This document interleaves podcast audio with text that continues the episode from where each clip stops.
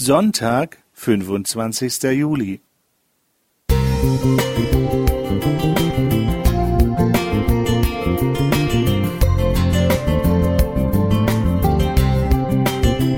Ein kleiner Lichtblick für den Tag.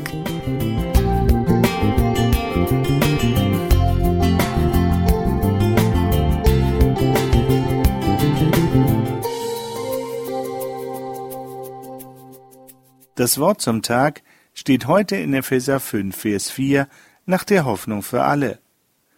Genauso wenig ist Platz für Beleidigungen, Sticheleien oder zweideutiges Gerede. Vielmehr sollt ihr Gott danken und ihn loben. Menschen reden miteinander, und sie tun das seit Menschengedenken auf unterschiedlichste Art und Weise.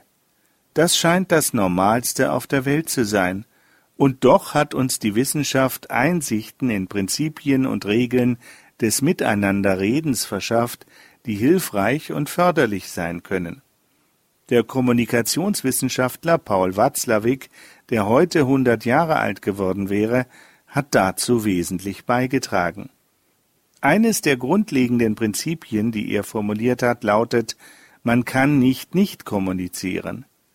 Wann immer sich Menschen begegnen, kommunizieren sie miteinander, ob sie wollen oder nicht, mit oder ohne Sprache, mit Worten, mit Gesten und durch Verhalten. Gut also darauf zu achten, was oder wie man kommuniziert. Ein weiteres Prinzip weist darauf hin, dass wir einerseits Inhalte mitteilen und andererseits durch unsere Körpersprache gleichzeitig unsere Beziehung zum Gesprächspartner offenbaren bewusst oder unbewusst, sind wir einfühlsam oder ablehnend, fühlen wir uns über oder unterlegen, sind wir klar oder sind wir mehrdeutig? Wie kommunizieren Christen miteinander? Gibt es besondere Regeln und Umgangsformen für gläubige Menschen?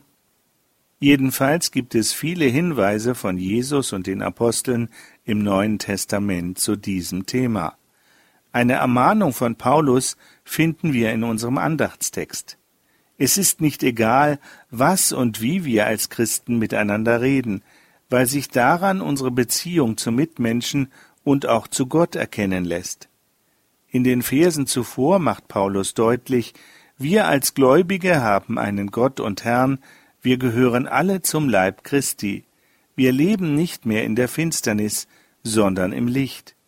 Dazu passen kein Gerede und Getratsche, keine Verleumdungen und Beleidigungen und keine abwertenden oder zynischen Bemerkungen. Ob das nicht auch und insbesondere für die Kommunikation im Internet und in den sozialen Netzwerken gilt? Und ob das nicht auch und gerade heute gilt? Roland E. Fischer Musik